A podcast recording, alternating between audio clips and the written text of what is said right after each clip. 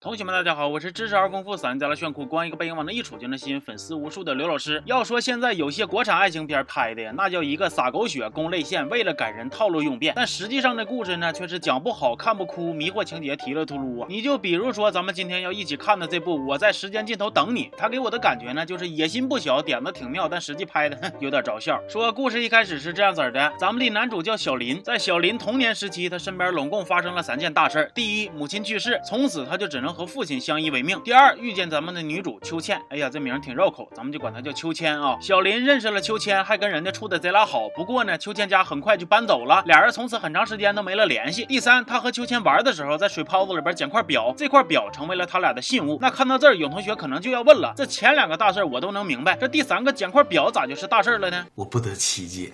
哎，你别看这块表平平无奇，但正是它将小林和秋千的命运像银行卡绑定手机号一样，说紧不紧，哎，说解绑也挺费劲的，就联系在一起了。至于是咋绑的呢？咱们往后看，说等小林和秋千再次相遇呢，已经是挺多年后了，搁校园里边，此时俩人正值青春年华，浑身都散发着要处对象的气息。小林就属于那种杨了二正的逃学生，秋千就属于那种想要逐梦舞蹈圈的舞蹈生。当然了，此时还有一个备胎工具人小吴，他也登场了。不过现在的小吴尚未开发出工具人功能，还只停留在说说个话、露个脸。有事没事瞅一眼的阶段，瞅我一眼就浑身发抖。那咱说这小林和秋千认出彼此之后，自然是免不了一顿叙旧，然后越走越近乎。秋千说：“哎呀，我快要参加这个舞蹈比赛了，得了第一就能公费出国留学了。”小林一听这话就来尿了，说：“你比赛带着我呀，肯定能赢。”秋千问他为啥呀？结果这小子好像就被这个为啥给问傻了，吭哧瘪肚憋出来一句：“因为我是福星啊。”哦。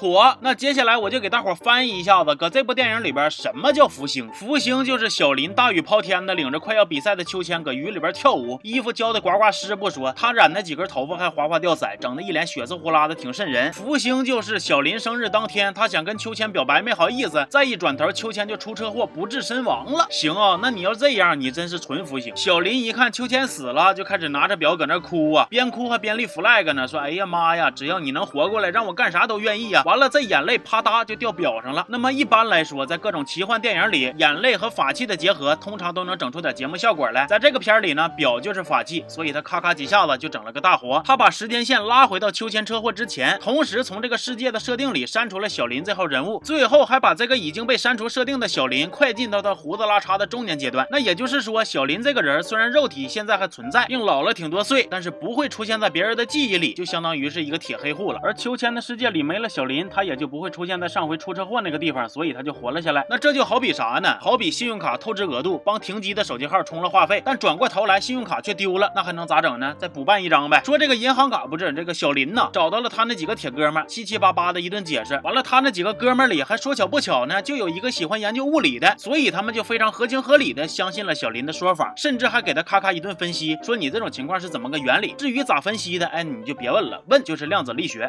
总之呢，小林搞点小买卖赚点钱，然后就又去想招接近秋千了。他为了秋千能出国留学，那也真是煞费苦心呐。本来秋千没拿到奖学金就不想出国了，他还假装帮秋千又申请了一份，实际上是自掏腰包供人家留学。完了，他还屁颠屁颠的跟秋千去了国外，照顾人家起居，俩人还真就在一起了。那为了不让秋千担心，小林还天天穿着板正出门啊，装的跟个小白领似的。可是实际上呢，他出苦力去了。哎，那这么一看，这小林是不是还挺痴情，挺伟大的？伟的太大了。那咱说啊，他俩。俩就这样子的搁国外待着，那能长久吗？明显不能啊！到底有一天，秋千发现小林其实没啥钱，就是打肿脸充胖子，于是他决定和小林共患难。然而生活却对他俩发起了偷袭。小林推个车子摊煎饼，影响了别人家的生意，人家就派了两个大力士来砸场子。哎，小林就跟人家干起来了，干干呢就干进局子里边了。那么这个时候，工具人小吴终于发挥作用了，他一个不小心就偶遇了秋千，再一个挺热心，就帮忙把小林从局子里边保释出来了。最后又一个嫌操心，帮秋千介绍了一个国内的跳舞工工作。于是乎。秋千和小林就顺理成章的又回了国，但是他俩的小日子能过顺利吗？明显不能啊！咱们小林是谁呀？我是福星啊！所以又没乐呵两天呢，舞台出个事故，秋千又死了。哎呀，大哥呀，不管你还认不认为自己是福星，反正我是服了，你太行了，你咋这么能克人呢？你俩上辈子呀，指定一个是黄豆，一个是凉水呀，要不然搁一起哪来这么多屁事儿啊？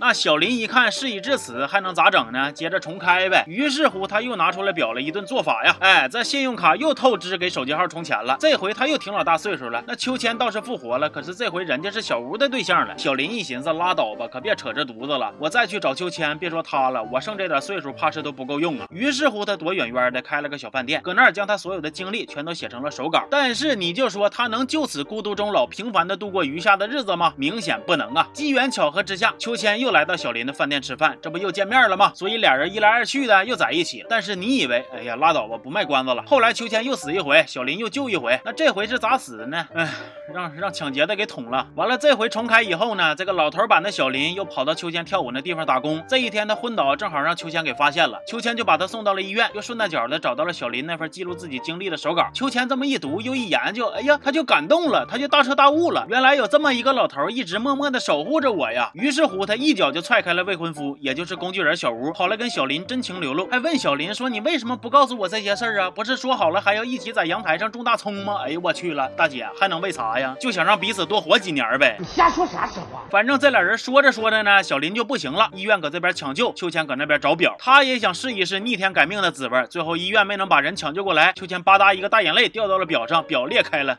我也裂开了，干啥玩意啊？你们俩搁这嘎拿生命搁这配平呢？一会儿这边多，一会儿那边少的。总之画面一转，俩人。回到了学生时代，瞅那样还都挺年轻，挺直溜。电影到这儿呢也就结束了。至于最后这嘎到底是真的时间线发生了改变，还是说秋千自己搁那幻想呢？爱啥啥吧，毁灭吧，赶紧的。